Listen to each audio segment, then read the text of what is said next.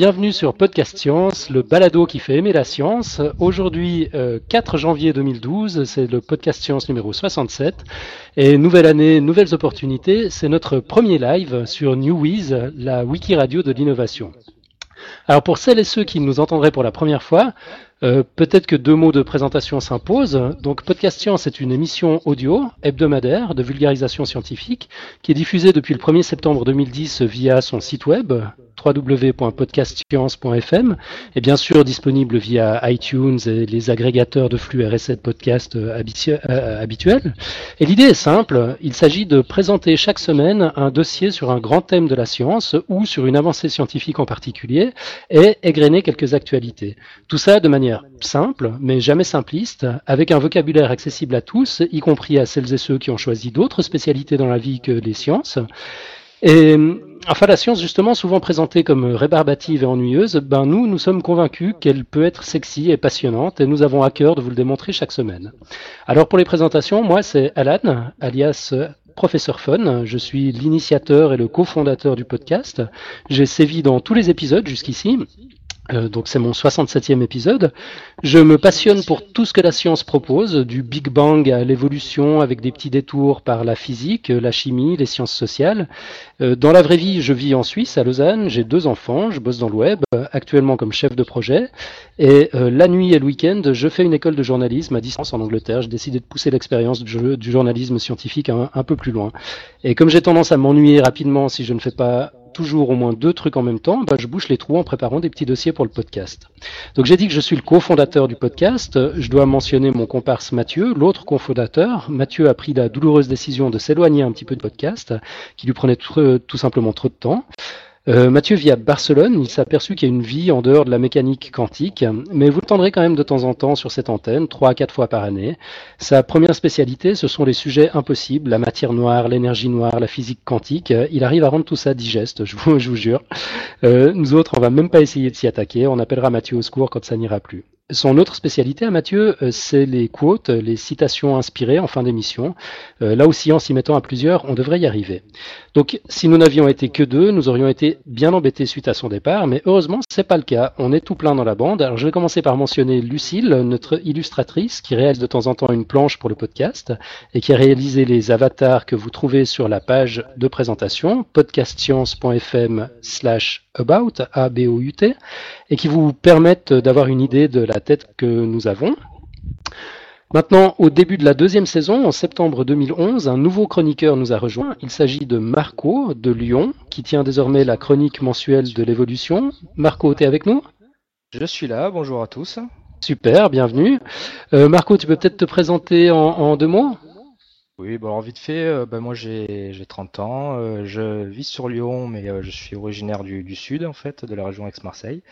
voilà, j'ai fait des études dans les télécommunications et la microélectronique, et puis aujourd'hui je travaille ben, dans, les dans les télécommunications mobiles, tout simplement. Et puis voilà, je, je, suis un passionné de sciences, et puis surtout ben, un peu comme Mathieu, d'astronomie, de physique fondamentale, puis surtout d'évolution.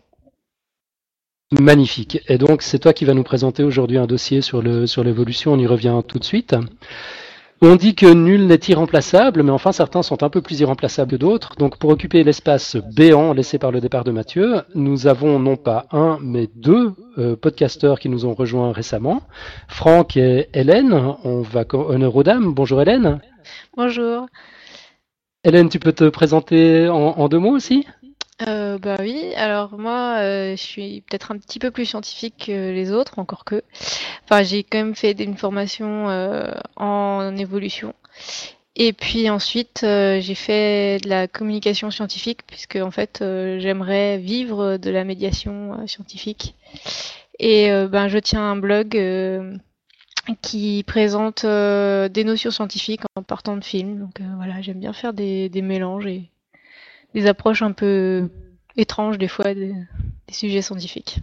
Voilà, quand tu nous dis que tu as une formation en biologie et une formation en communication scientifique, tu as carrément un master dans les deux. On a une vraie professionnelle avec nous. Et puis, tu peux nous donner l'adresse de ton blog? Ah oui, alors c'est euh, Science au cinéma, donc euh, Science avec un S au cinéma, tout attaché, sans accent. .fr. Ok. Et puis euh, finalement, Franck. Salut Franck, t'es avec nous Salut, ouais, je suis avec vous. Bienvenue. Franck, tu peux te présenter en deux mots Eh ben oui, alors moi je suis donc étudiant en pharmacie. Euh, comme tout le monde ici, je suis passionné de sciences et donc moi je vais me spécialiser plutôt dans, on va dire, la biologie et puis un petit peu l'évolution, ça m'intéresse pas mal comme Marco. Et voilà, bah, j'aborderai avec plaisir euh, tous ces sujets-là avec vous tout au cours de, de la saison. Magnifique.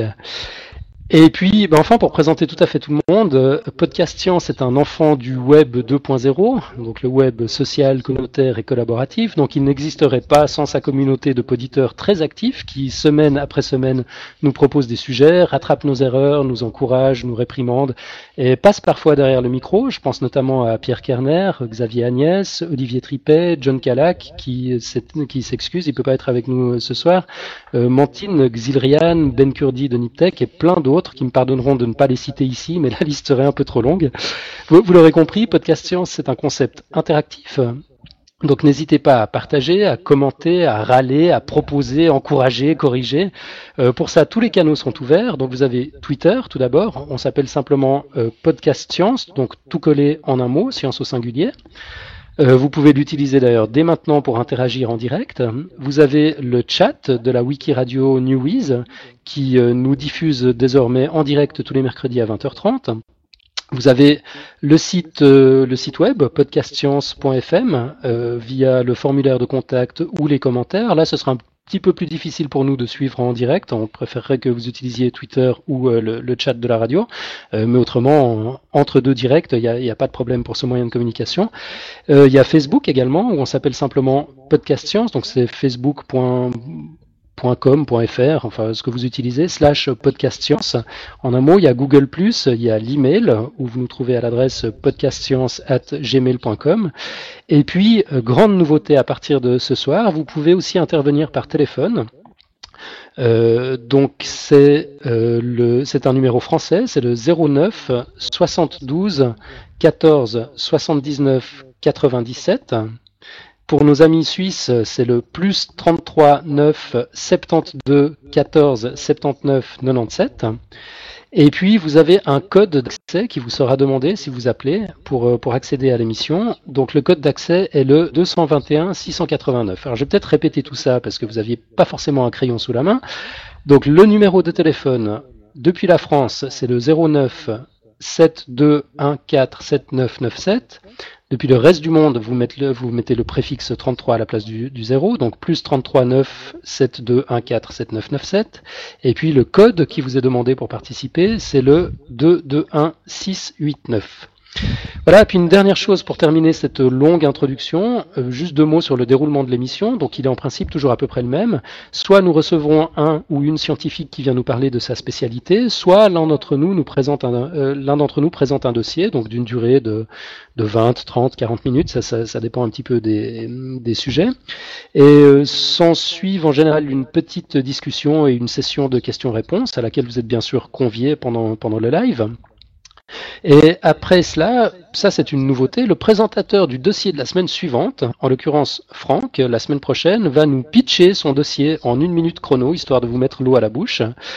Et après ça, nous revenons, s'il y a lieu de le faire, sur les émissions précédentes pour des compléments d'infos, des corrections ou des commentaires tardifs. Et puis, euh, nous vous faisons part de nos suggestions de lecture, de sites web, d'expos, d'événements intéressants, tout en égrénant l'actu scientifique de la semaine. Et enfin, nous concluons l'émission avec la quote, la fameuse minute de sagesse historique du podcast, histoire de torturer un peu vos neurones entre deux émissions jusqu'à la semaine suivante. Sur ce, je la boucle, euh, je passe la la parole à mon ami Marco qui va nous présenter son dossier. Donc cette semaine, c'est l'histoire évolutive de l'audition chez les vertébrés. C'est bien ça? C'est bien ça. Donc ben, j'espère que je vais vous en mettre plein les oreilles avec ce podcast, hein, sans mauvais jeu de mots. Euh, c'est un sujet, bon, le, titre peut laisser croire que ça va être un dossier difficile et lourd à entendre parce que ça fait presque penser à un sujet de thèse. Mais euh, ne vous inquiétez pas, euh, il n'y aura rien de complexe et j'essaierai de, faire en sorte en fait que, que les choses soient plus claires possible. Donc c'est un sujet que moi j'affectionne particulièrement euh, déjà parce que bah, il nous concerne directement, hein, étant donné que nous sommes des, vertébrés, au cas où certains l'auraient oublié, mais aussi probablement parce que ce sujet bah, pourrait suffire à lui-même pour euh, faire taire tous les créationnistes de la planète. Enfin, autant faudrait-il déjà qu'ils daignent l'écouter puis le comprendre. Donc voilà, si vous avez quelques doutes sur l'évolution, ben, écoutez bien, parce que normalement, à la fin, vous ne devriez plus avoir aucun doute. Enfin, si j'ai bien fait mon travail.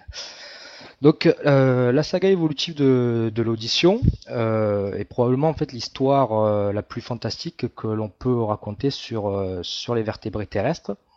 en grande partie à cause du fait qu'elle est jalonnée d'énigmes fascinantes dont les solutions sont apportées par une excellente documentation fossile. Il y a notamment deux transitions majeures qui ont pu être expliquées de façon très élégante, bien qu'elles paraissaient impossibles à première vue. La première de ces transitions s'est produite à l'émergence de la vie sur la terre ferme. Ah, je dis bien sur la terre ferme, pas sur la terre. Et elle posait l'énigme suivante. Comment des êtres vivants ont pu passer de la perception de vibrations euh, au moyen d'une ligne courant le long du corps, euh, qu'on appelle ligne latérale, hein, donc c'est comme c'est le cas chez les poissons, euh, à l'audition de sons au moyen d'oreilles. En d'autres termes, en fait, comment de nouveaux organes peuvent se former sans antécédent apparent. Euh, la deuxième transition euh, est intervenue lors de la dernière innovation majeure dans le plan d'organisation euh, anatomique des vertébrés et pose cette fois-ci l'énigme suivante. Comment des os qui permettent l'articulation de la mâchoire chez les reptiles ont-ils pu migrer dans l'oreille des mammifères pour devenir le marteau et l'enclume? Donc le marteau et l'enclume sont deux des trois osselets qui, forment la, chaîne conduisant les, sons du tympan jusqu'à l'oreille interne. Donc, voilà. Donc, comment, en d'autres termes, en fait, des organes peuvent-ils changer de place et de fonction sans, compromettre l'intégrité physique euh, enfin, et fonctionnelle de, l'animal? Et d'ailleurs, question. Voilà. Et d'ailleurs, même comment imaginer que des formes euh, intermédiaires puissent exister? Puisqu'il est impossible, bien sûr, de manger sans, articulation. Donc, euh, les créationnistes bah, se sont même fondés sur cette différence hein, entre les reptiles et les mammifères pour, pour proclamer que, l'évolution était impossible. Mais euh, la clé de l'énigme, et puis ça c'est vraiment un point à souligner, et c'est un peu le pivot de ce podcast, la clé de l'énigme en fait se situe dans le fait qu'un organe peut avoir plusieurs fonctions, mais également qu'une fonction peut être remplie par plusieurs organes. Par exemple, certains animaux euh, comme le serpent euh, peuvent entendre grâce à leurs poumons. Voilà. Donc intéressons-nous à, la première, puis à la dernière étape de l'édification anatomique de l'oreille moyenne euh, des mammifères, qui vont permettre de répondre aux, deux énigmes posées précédemment. Donc, euh, dans un milieu de faible densité comme l'air, euh, l'audition des sons pose un problème physique majeur. Car dans l'air, en fait, les ondes sont de plus faible pression que dans l'eau. Jusque-là, vous me suivez. Or, pour que les vibrations puissent être transmises au sein des liquides qui emplissent la cochlée, donc sans rentrer dans les détails, en fait, euh, la cochlée est un organe de, l'oreille interne qui a une forme hélicoïdale. Hein. Donc pour que les sons en fait puissent être transmis dans ces liquides, il est nécessaire d'avoir des vibrations et euh, de pression qui soient relativement importantes, comme c'est le cas dans l'eau. Donc comment réaliser alors cette, conversion? Euh, Les vertébrés terrestres recourent à deux mécanismes pour, réaliser cette conversion. Dans un premier temps, euh, il recueille les sons au moyen de la membrane, du, tympan. Ensuite, ces ondes sont transmises à l'oreille interne par l'intermédiaire d'une ouverture qui est bien plus petite euh, en superficie et qu'on appelle la fenêtre ovale. Deuxièmement, euh, la conduction des vibrations depuis le tympan jusqu'à la fenêtre ovale est effectuée au moyen d'une série d'os, d'osselets qu'on appelle chez les mammifères le marteau, l'enclume et l'étrier à cause de, leur ressemblance en fait avec ces objets. Alors ces, ces, osselets, euh, ils agissent à la façon de, levier en fait pour augmenter la pression des ondes qui se dirigent vers le système nerveux central. Les poissons euh, possèdent une oreille interne, mais ils n'ont pas de tympan, ni d'osselets, ni d'oreille moyenne. En fait, ils entendent par le biais donc, de leur ligne latérale, comme je le disais tout à l'heure, en détectant les mouvements que, que l'eau produit. D'accord. Voilà. On en revient donc euh, à notre première énigme, euh, qui est de savoir comment les osselets de l'oreille moyenne ont-ils pu se former au cours de l'évolution des vertébrés terrestres Apparemment à partir de rien. Euh, les premiers vertébrés, donc les, premiers poissons en fait, n'avaient pas de mâchoire. Donc c'est pour situer un peu dans le temps, c'est à peu près 510 millions d'années. Ils formaient un groupe qu'on appelle les agnates, qui littéralement veut dire sans mâchoire. les survivants d'aujourd'hui, d'ailleurs, de cette première, radiation évolutive sont les, les lamproies et, les myxines. Donc, ce sont, des agnactes, hein, bien sûr, mais comme tout le monde le sait maintenant, hein, l'évolution n'est pas linéaire. Ce n'est donc pas parce que ce sont des agnactes que ce sont des poissons primitifs. Les agnactes d'aujourd'hui, en fait, ont simplement suivi un cheminement évolutif différent, hein, en se passant de mâchoires. Et obtenir une mâchoire, quand on n'en a pas, ben, c'est pas forcément un but en soi. D'autant plus que euh, les, premiers agnates, en fait, étaient ce qu'on appelle des ostracodermes, c'est-à-dire c'est des poissons qui étaient recouverts de plaques osseuses.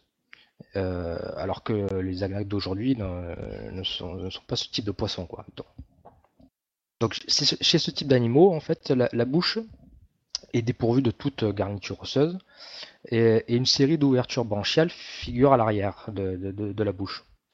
Chaque branchie est soutenue par deux os qui sont organisés en fait en une branche inférieure et une branche supérieure. Leurs pointes sont dirigées vers l'avant et, leur articulation se fait au milieu.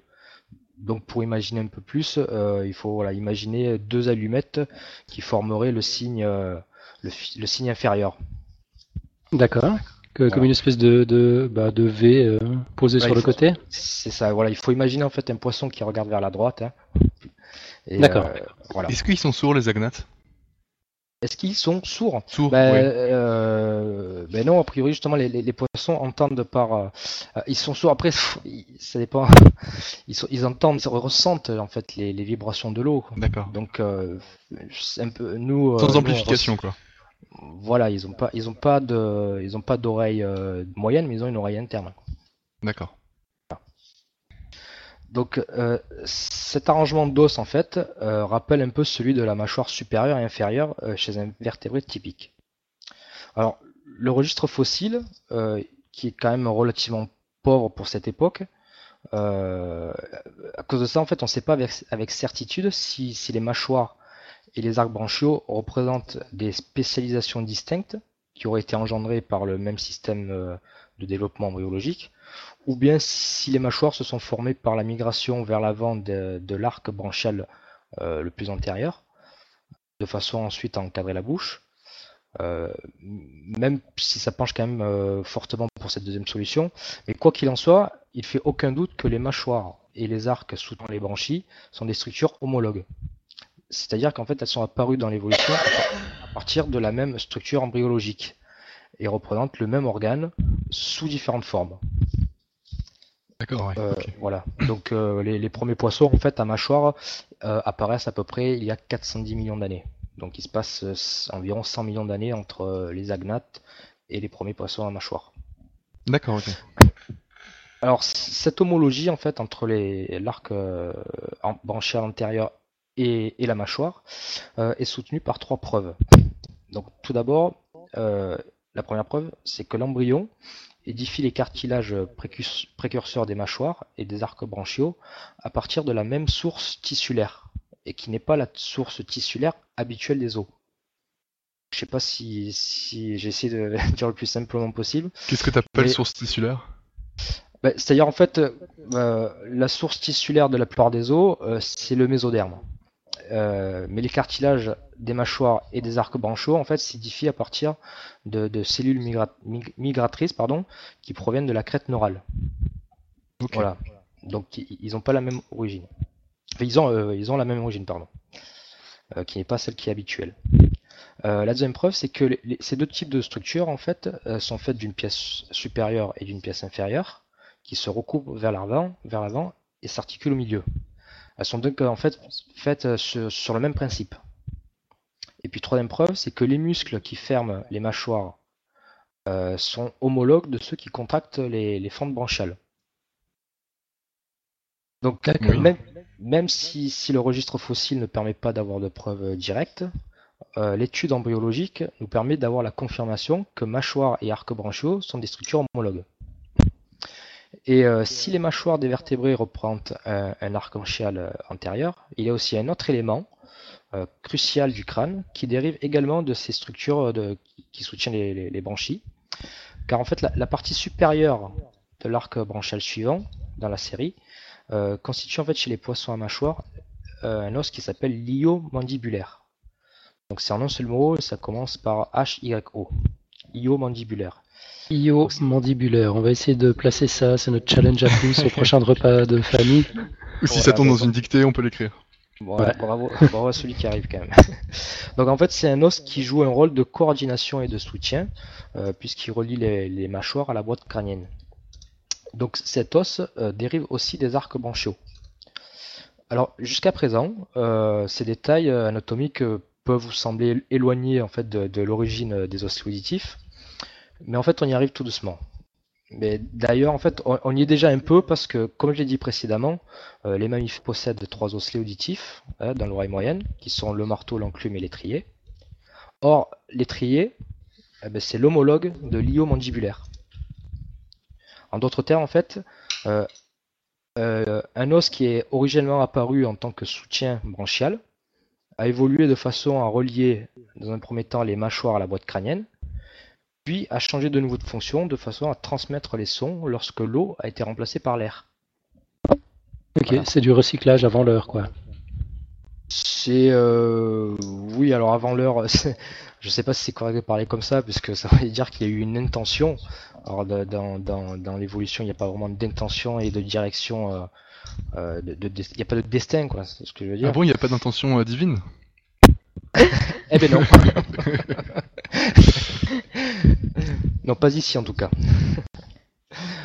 voilà.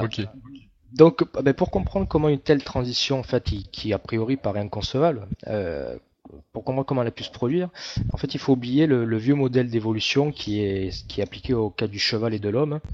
Hein, ce, ce- ce vieux modèle que l'on résume en fait par la marche du progrès chez l'homme et son équivalent chez les chevaux qui est la, la parade des équidés. Donc il faut les oublier en fait parce que ces représentations donnent l'impression que l'évolution consiste uniquement au perfectionnement d'une fonction donnée et dont la nature resterait inchangée au cours du temps. Elles partent à chaque fois du plus petit et pas très fonctionnel, euh, ou moins fonctionnel du moins, pour conduire au, plus grand, plus complexe et euh, magnifiquement agencé. Pas pour l'homme. hein. Donc euh, la question en fait qui se pose, c'est de savoir comment quelque chose d'inédit peut se réaliser. Autrement dit, comment les organismes peuvent-ils s'aventurer dans un milieu véritablement nouveau où va se faire sentir le besoin de fonctions qui jusque-là n'existaient pas? Mhm. Alors pour cela, il faut euh, envisager un, un mécanisme qui changerait les, les fonctions des- de parties déjà existantes.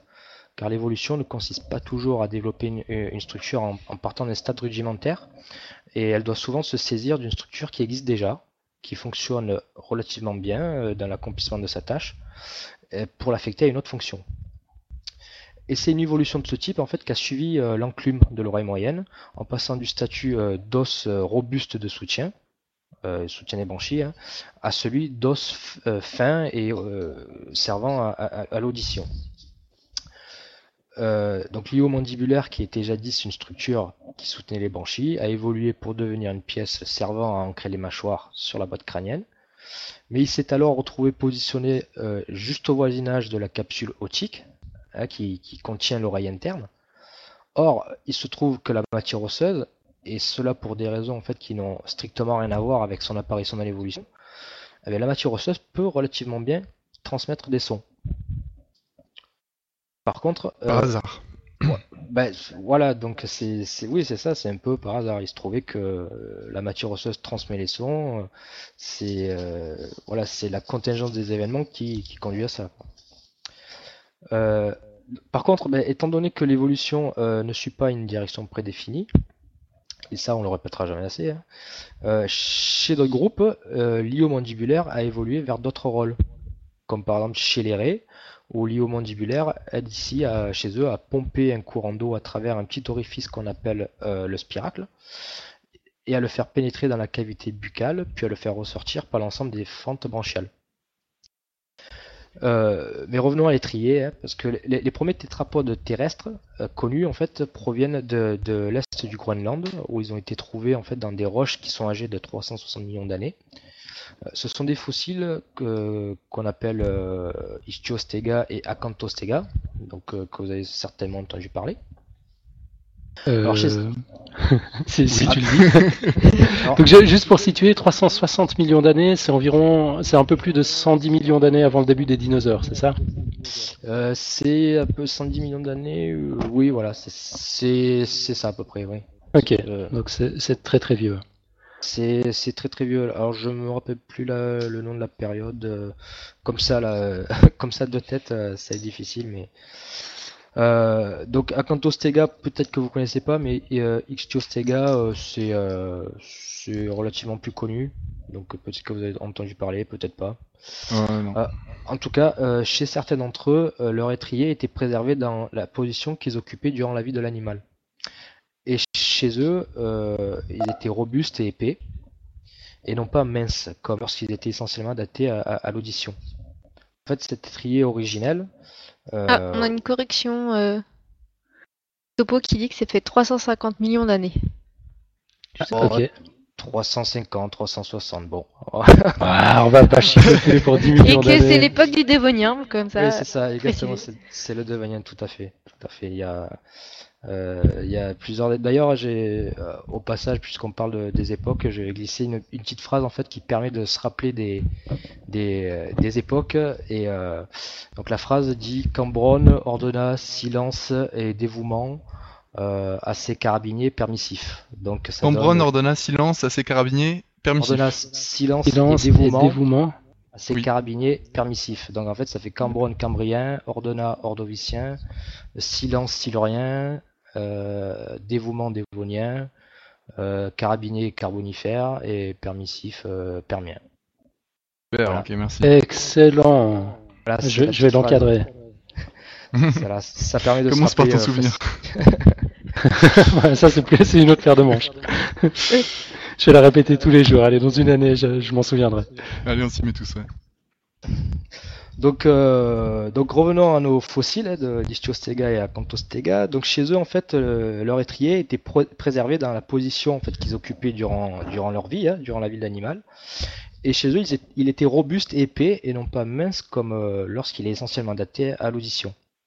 Donc cet étrier o- originel, hein, ou, euh, iomandibulaire sur, le- sur le tard, en fait, ça dépend comment on se place, euh, servait encore comme antérieurement de, de pièce d'ancrage et euh, avait probablement un rôle à jouer dans l'audition, étant donné que sa base est étroitement associée à la capsule otique. Alors par la suite, euh, et comme cela s'est produit euh, indépendamment dans, plusieurs lignées de vertébrés terrestres, la mâchoire supérieure s'est en fait fermement soudée à la boîte crânienne, et ayant ainsi perdu sa fonction de liaison entre les mâchoires et le crâne, ben, l'étrier, ou enfin l'ioimandibulaire, a alors pu développer son rôle dans l'audition.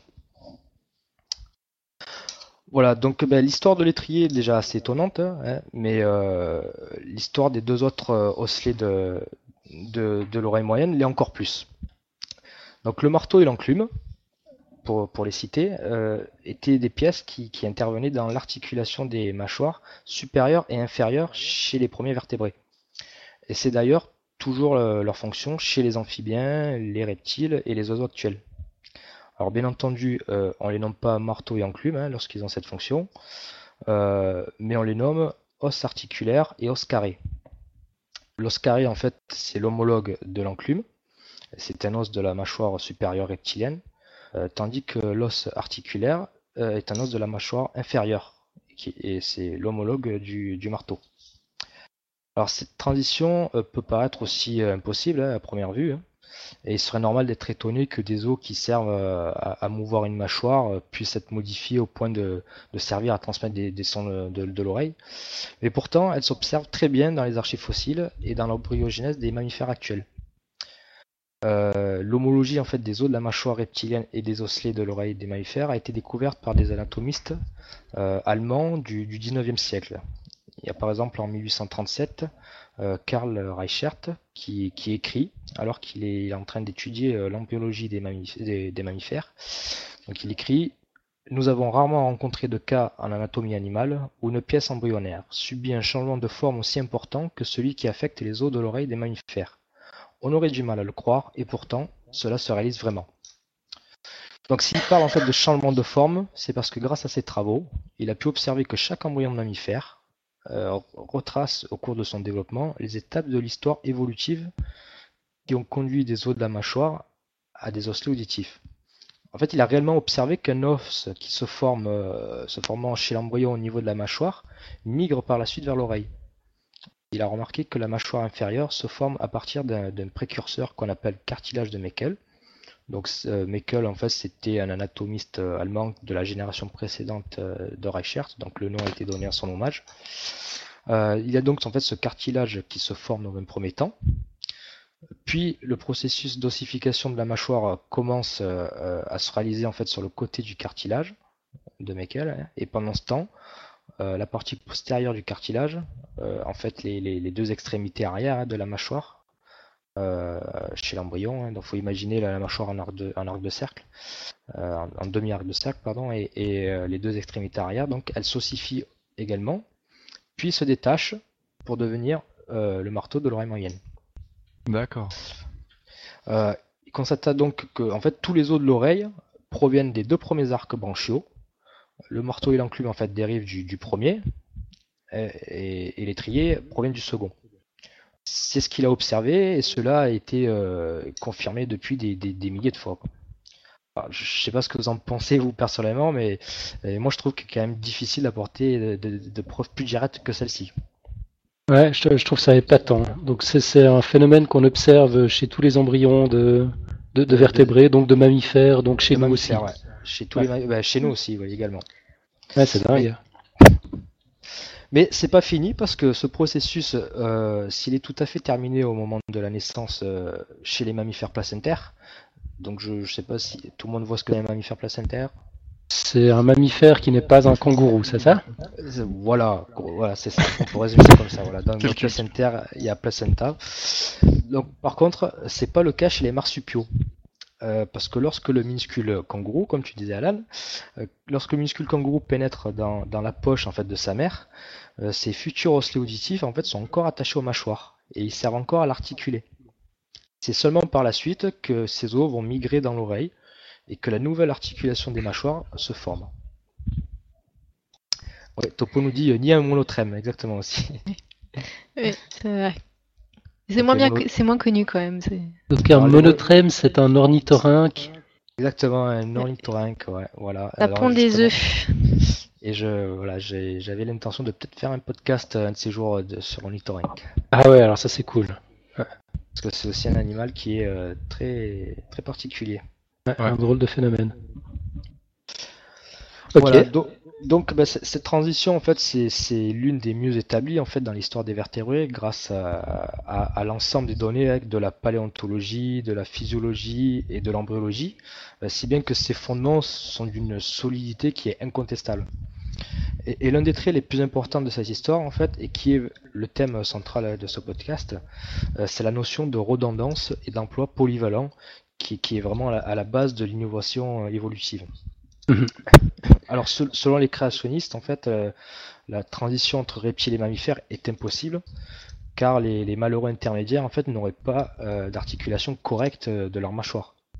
C'est un argument qui est recevable, hein, ou du moins en fait qui était recevable au début du siècle dernier, mais la notion de redondance en fait suggère une solution qui paraît évidente, donc on, va faire une prédiction hein, ensemble, une prédiction théorique au sujet des formes intermédiaires qu'on pourrait trouver, enfin s'attendre à trouver dans les archives fossiles. Euh, chez les mammifères actuels, donc les mâchoires en fait s'articulent par le biais de l'os euh, squamosal à la mâchoire supérieure et de l'os dentaire à, la mâchoire inférieure. Ouais. Voilà. Donc chez les autres vertébrés, cette articulation se fait grâce à l'os carré, comme je disais, et l'os articulaire. Donc lesquels sont destinés en fait à devenir l'enclume et le marteau. Chez les vertébrés, tu veux dire chez les reptiles en fait? Chez les, voilà, chez les autres vertébrés que, les mammifères. D'accord. Donc supposons en fait que les ancêtres des mammifères euh, aient possédé en fait une articulation donc dentaire squamosale, hein, donc l'articulation typique mammifère, tout en gardant fonctionnelle l'ancienne articulation, hein, l'articulation carré articulaire. Cela en fait aurait donné des animaux intermédiaires qui seraient dotés d'une double articulation. Et grâce à cette tendance, euh, l'arrangement en fait carré articulaire, hein, l'arrangement originel, ben, aurait alors pu être euh, abandonné euh, pour, se spécialiser dans la fonction auditive. Eh cette supposition, en fait, a réellement été avancée par les paléontologistes à un moment où aucun fossile intermédiaire entre les reptiles et les mammifères n'avait été retrouvé. Les formes intermédiaires en fait dans, les archives fossiles sont relativement rares, hein, et cela pour des raisons en fait que j'avais déjà expliqué lors du dossier euh, euh, qu'on avait fait au mois de juin sur, euh, sur les arguments habituellement avancés par les créationnistes. mais concernant la, transition entre les reptiles et les mammifères, les strates géologiques en fait apportent des données qui sont assez abondantes, si bien que la prédiction théorique des paléontologues a pu être testée et elle a été vérifiée. Donc, euh, chez, chez, le groupe des thérapsides cynodontes, alors thérapside cynodonte, c'est un nom qui peut vous paraître barbare. Alors cynodonte, en fait, ça veut dire de chien. J'ai pas compris. T'as dit, pardon? Donc je parlais du groupe thérapside, des thérapsides cynodontes. D'accord. je disais que c'était un nom un peu barbare, hein, euh, et je faisais remarquer que cynodonte, en fait, ça voulait dire euh, littéralement dent de chien. Alors, ah, d'accord, ok. Pas vous dire pourquoi exactement, mais je pense que souvent ce qu'on retrouve en premier, euh, euh, ce qu'on retrouve le plus facilement, ce sont les dents, hein, ce qui se conserve le mieux, et que les cynodontes ont, justement des canines qui font penser aux canines des, chiens. je pense qu'on a dû retrouver des, canines de cynodontes et que c'est pour ça qu'on les appelle comme ça. Donc chez ce groupe, en fait, euh, on retrouve une tendance à, la réduction et, et, au relâchement en fait de l'os articulaire et de l'os carré. Mais également, dans le même temps, en fait, on observe que le dentaire de la mâchoire inférieure grossit et s'étend vers l'arrière pour euh, en fait entrer en contact avec la mâchoire supérieure. Donc là, chez les mammifères, le, dentaire représente la totalité de la mâchoire inférieure. Hein. Donc ça, je l'avais pas précisé avant. Euh, alors chez les reptiles, la mâchoire inférieure comprend plusieurs éléments post-dentaires qui ont tous été réduits en fait par la suite et puis ont été euh, supprimés ou dispersés chez les mammifères. Donc, euh, en fait, de nombreux cynodontes ont édifié une seconde articulation entre le squamosal et un élément postdentaire qu'on appelle le supraangulaire. Donc, c'est pas l'articulation dont je parlais chez les mammifères, hein, elle correspond pas à celle du squamosal et du dentaire, mais euh, elle montre bien en fait que, contrairement à ce que les créationnistes peuvent prétendre, euh, il est apparu en fait de multiples sortes d'intermédiaires euh, et, donc en fait, il est encore besoin de le rappeler que l'évolution ne se fait pas du tout de manière linéaire, mais, euh, mais vraiment dans euh, différentes directions. En fait, ce que tu veux dire, c'est que le, petit os qui a servi à faire l'oreille n'a pas été créé spécialement pour ça. C'est qu'il y a plein d'os qui ont été comme ça, qui ont été créés un peu au hasard, et que finalement sur le tas, il y en a un qui a servi pour faire les osselets intermédiaires. Voilà, c'est ça, c'est qu'il y a eu différentes, euh, voilà, il y a eu différentes euh, tentatives, double, voilà, tentatives, double articulation. Et en fait, il y a seulement deux ou trois genres de cynodontes euh, qui présentent en fait une évolution vers une articulation mammalienne. Et, et l'un d'eux en fait porte le nom de Diarthrognathus, donc encore un nom barbare, mais mais en fait, il est tout à fait clair comme nom puisqu'il signifie littéralement mâchoire à double articulation. Donc Diarthrognathus. Ok.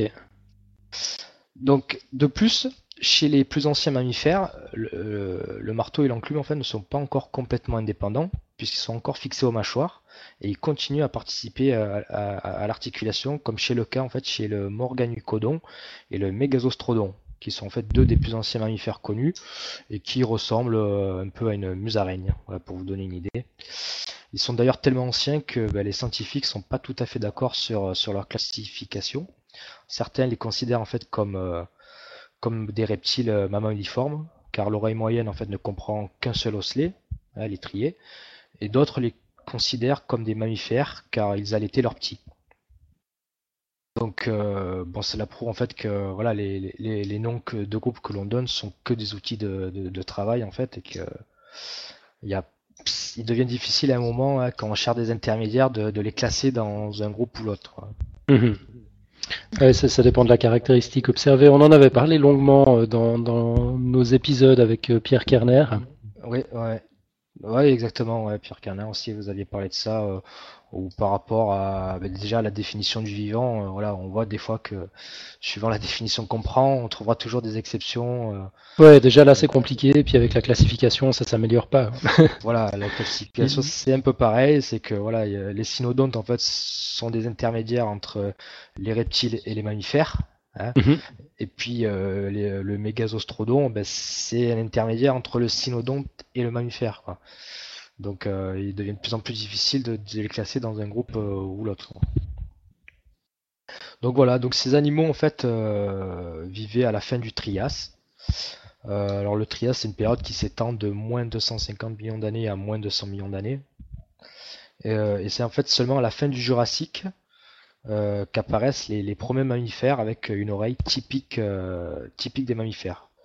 Donc le Jurassique, c'est la période juste après, hein, en fait, qui s'étend de 200 millions d'années à 145 millions d'années. Voilà, donc euh, ben, l'embryologie et la paléontologie en fait apportent des, données qui, permettent de comprendre le comment. mais il est intéressant en fait également de saisir pourquoi une telle transition a eu lieu.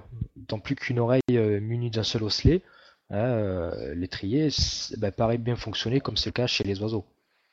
Alors c'est une question qui est assez complexe et, difficile en fait d'apporter une réponse qui soit vraiment complète, mais il y a un indice qui mérite quand même qu'on s'y intéresse et qui illustre encore le, principe de redondance. Donc chez les pélicosaures, qui sont une sorte de, gros lézards avec une voile sur le dos et qu'on considère souvent comme des, comme des dinosaures, euh, chose qu'ils ne sont pas, D'ailleurs, on les retrouve souvent hein, dans les boîtes de jeux de dinosaures hein, en plastique.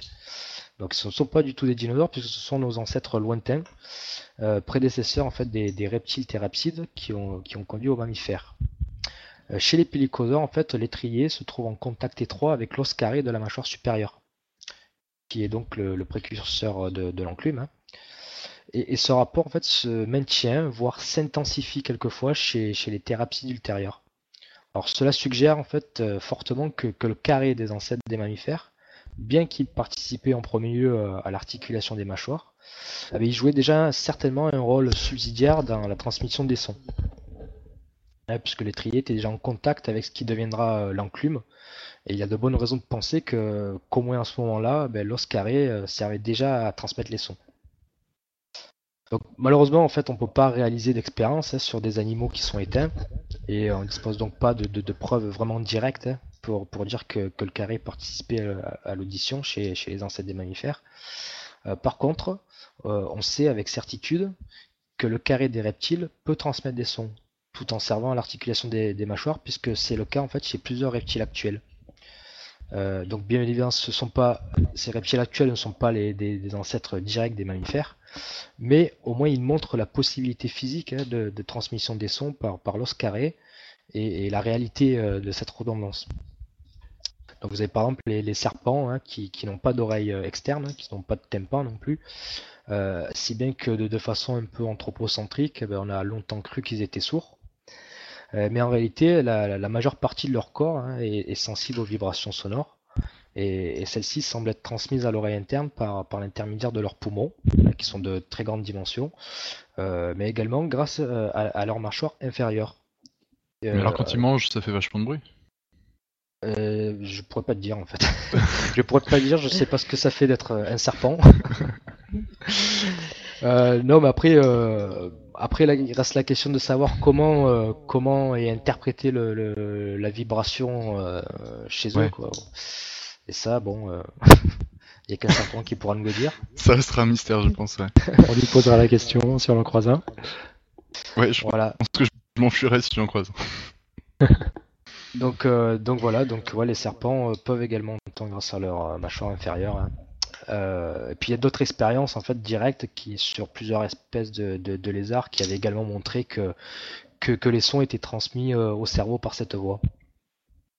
On arrive donc ben, à la fin de ce dossier hein, qui, avait pour but de, montrer euh, un autre des principes fondamentaux de, l'évolution, hein, qui est euh, l'exploitation des, redondances. Euh, les organismes en fait sont pas parfaits. leurs organes peuvent remplir différentes fonctions, elles-mêmes pouvant être remplies par différents organes. Et c'est un point qui est vraiment très important à comprendre car ben, c'est parce qu'il en est ainsi que, l'évolution est possible chez les organismes pluricellulaires. Et voilà, that's all folk. ok, excellent, génial, merci beaucoup. Euh, peut-être juste avant de conclure, euh, rendre justice aux pauvres équidnés qui ont été euh, cités par Topo, alias Pierre Kerner, dans la chatroom et qu'on a joyeusement oublié de, mentionner à, l'antenne. Donc, dans, chez les monotrèmes, on, trouve non seulement les ornithorynques, mais également les équidnés. J'ai mis un lien sur la page Wikipédia dans la chatroom. Euh, si vous voulez voir, ils ont, ils ont une bonne bouillie, ils sont sympas les équidnés. Ok, et puis donc on va tenter de passer un jingle. C'est une grande première dans le podcast. Bougez pas.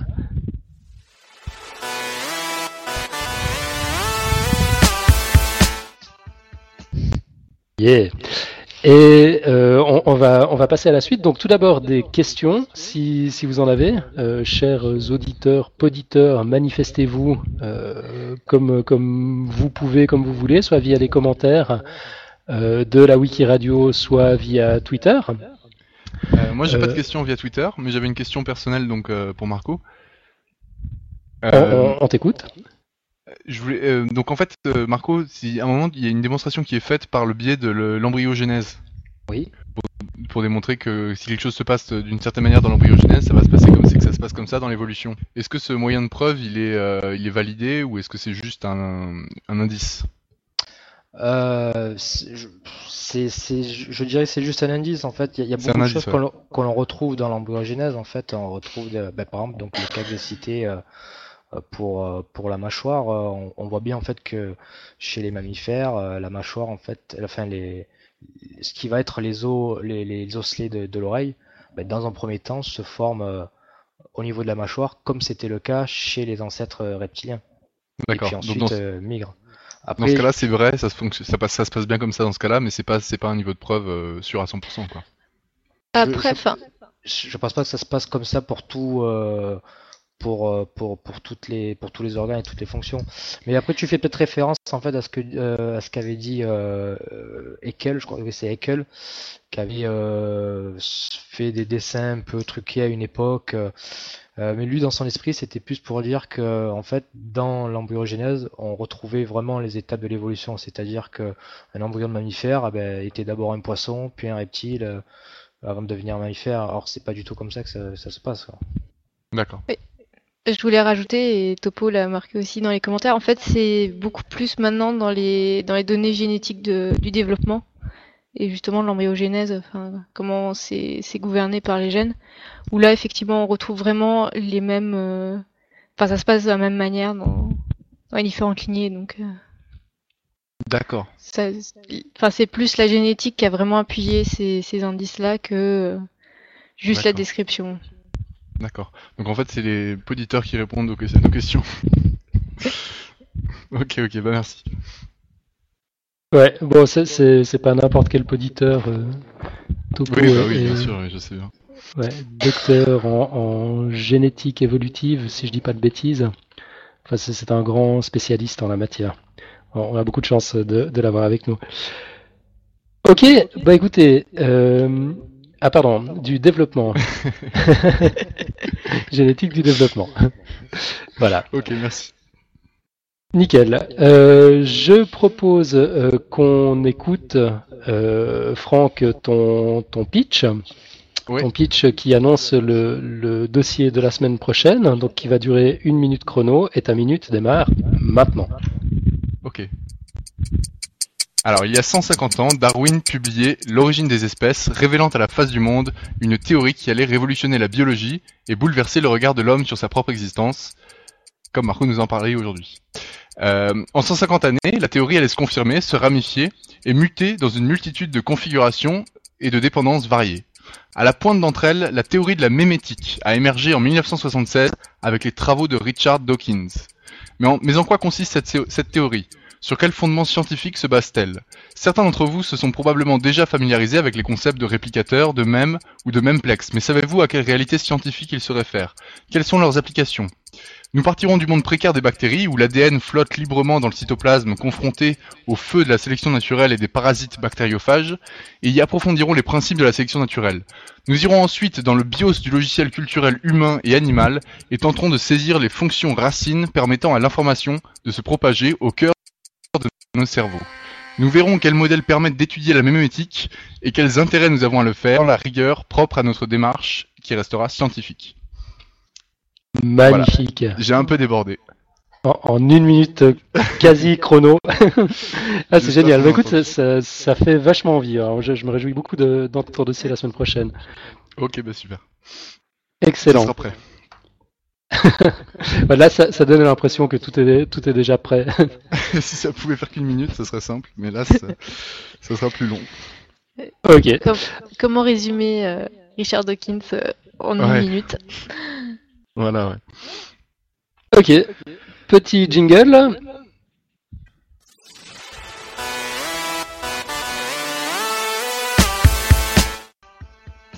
Et on passe à la suite. Euh, Il nous reste 10 minutes avant, avant la fin de l'émission. Donc moi, je voulais déjà faire quelques, quelques petits euh, plugs.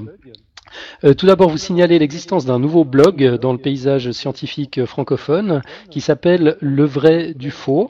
L'adresse c'est portail-svt.com. Euh, on mettra bien sûr l'adresse dans les, notes de l'émission. Euh, il a un angle un petit peu différent par rapport au, au blog existant, c'est-à-dire que son objectif, je, je cite son auteur, c'est démêler le faux et le le vrai du faux et le faux du vrai. Tel sera le but de ce blog. J'ai toujours eu une passion pour la science et pour les arts, notamment le 7e et le 9e, et rien ne me fait plus rire ou pleurer que de voir des films grand public, des documentaires et des bandes dessinées parlant ou tentant de parler de science. On peut rester admiratif devant certains films de science-fiction cohérents, inventifs, et être complètement dépité devant certaines émissions dites scientifiques assénant bêtise sur bêtise. J'espère pouvoir mener ce blog le plus loin possible, vous faire découvrir ou redécouvrir de véritables trésors de science cachés dans des fictions et dénoncer des fictions dans la vulgarisation de la science, et toujours avec du fun. Alors l'auteur c'est euh, Grégory Michnik, le dernier arrivé dans Strip Science euh, et qui a illustré euh, nos neutrinos d'ailleurs pour, pour fêter ça. Vous, vous trouvez ça sur, sur, le, site de podcastscience.fm. Et puis, depuis euh, ce, petit texte que je viens de vous lire, qui remonte à une semaine ou deux, euh, il a déjà publié un post, son premier post est en ligne, et puis ça porte évidemment cette circonstance sur le film 2012 euh, et la soi-disant prédiction Maya. Alors, régalez-vous. L'adresse, c'est donc, je, le rappelle, portail-svt.com. Sinon, toujours pour, euh, pour, pour les petits plugs, encore un petit coucou pour les podcasts de notre ami euh, Xilrian. Donc 12 minutes de revient sur le concept de revenu de base. Euh, c'est donc cette notion d'allocation universelle pour son quatrième épisode, co-animé comme le précédent avec le journaliste Stanislas Jourdan, spécialiste de la question. Et puis dans son deuxième podcast, Vie artificielle, pour son dernier épisode, c'était le dernier épisode de l'année, donc juste avant, juste avant Noël, erreur, euh, il proposait une liste d'achat pour Uber Geek, euh, genre où acheter ses robots. C'est très sympa, ça nécessite moins d'aspirine que les épisodes habituels classiques. Un petit peu tard pour Noël, mais c'est très pratique pour les robots Android en solde. Euh, sinon, euh, je voulais encore vous indiquer que Strip Science part à la conquête du monde. Un communiqué de presse officiel est diffusé sur le site. On mettra là aussi le lien dans les notes de l'émission. Euh, c'est plutôt cool, hein. ça, ça décolle, ça, ça marche bien. Ce serait sympa d'ailleurs que, que Pierre Kerner vienne nous en parler à, à, à l'occasion. Pierre, on sait que tu nous écoutes, l'invi- l'invitation est, est lancée. Euh, donc voilà pour, pour les petits plugs. Sinon, on avait quelques news, euh, mais on, on va peut-être pas en passer beaucoup parce que parce que l'heure tourne gentiment. On est à 7 minutes de la fin de l'émission. Je crois que c'est la première fois que je fais si attention à, l'heure. D'habitude, on, s'en fout, mais c'est vrai que là, on a on a un début, une fin, comme une vraie émission de radio. C'est un petit peu nouveau pour nous. Euh, je voulais juste évoquer dans, les news euh, la découverte d'un nouveau boson au LHC, donc qui s'appelle euh, Chi-B3P, ça s'invente pas. Euh, J'ai eu pas mal de mal à comprendre exactement de quoi il s'agissait, donc c'est pas pas le boson de Higgs, Euh, mais j'ai trouvé un article sur Gizmodo qui, indique en quelques mots assez simples euh, de quoi il s'agit. Donc le, le LHC n'a pas encore réussi à prouver l'existence du boson de Higgs, mais les scientifiques ont quand même trouvé leur première nouvelle particule, Chi-B3P. Quand même, il faut choisir un, quand il faut choisir un nom, les scientifiques sont de grands romantiques. Alors c'est quoi cette particule? Il s'agit d'un autre type de boson, une version plus lourde des particules Chi euh, déjà révélées dans d'autres collisions.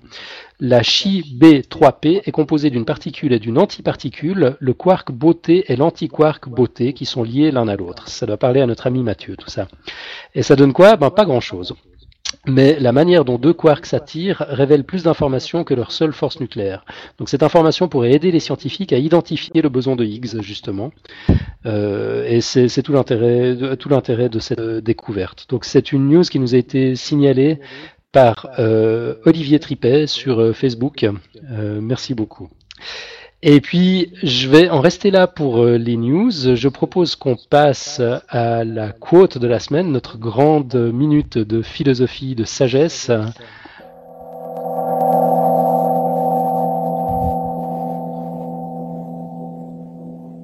Voilà, et cette semaine nous avons non pas une, euh, mais deux quotes, si je dis pas de bêtises. Euh, on, honneur, honneur aux dames, comme toujours. Hélène, tu nous as préparé quelque chose? Euh, Oui, donc c'était c'est une citation de, Gould qui, pour faire un peu le, lien avec le dossier, la contingence est une chose en soi et non la combinaison du déterminisme et du hasard. Donc, enfin, moi, j'aime bien parce que ça montre bien que l'évolution euh, ne va pas forcément dans un, dans un sens et que un organe peut être utilisé pour quelque chose et puis après euh, pour d'autres choses selon les besoins, les possibilités. Effectivement, il n'y a, pas de, projet derrière l'évolution. Elle n'est pas, dirigée. On ne sait pas vers quoi elle va. C'est simplement l'adaptation euh, aux, conditions du moment finalement, de, manière assez euh, aveugle euh, par rapport au futur. Euh, ouais, moi ça, ça, ça, ça, me plaît bien, ça me parle. Enfin, je pense qu'autour de la table virtuelle, on sera tous d'accord avec avec ta citation. Ouais, d'ailleurs. Euh, oui, vas-y. Oui, vas-y Marco. non, je voulais juste une petite précision que j'ai oublié et que j'aurais pas dû oublier, c'est que euh, c'est de citer mes sources et je me suis inspiré en fait pour réaliser ce dossier euh, d'un livre justement de Stephen Jay Gould euh, qui s'appelle Comme les huit doigts de la main. Et c'est une partie qui s'appelle euh, Un coup d'œil plein les oreilles. Donc vous comprendrez le, jeu de mots. Excellent. Ok, et puis donc on a dit qu'on a la chance d'avoir non pas une, mais deux quotes. Ah pardon, attendez, je, vois qu'on a une réaction dans, dans la chatroom. Ah ben c'est Mathieu qui nous dit que la contingence pourrait être un bon dossier pour Podcast Science. Euh, ok, Mathieu, c'est noté, c'est enregistré, rendez-vous est pris, on fixera la date. C'est très sympa de te proposer, merci. Et euh, donc, euh, oui. C'est un peu le sujet de ma quote aussi, d'ailleurs. Bah, c'est parfait, transition toute trouvée. Est-ce que, je pourrais avoir un gong pour l'introduire? Mais bien sûr. je l'aime bien le gong. Il suffit de demander.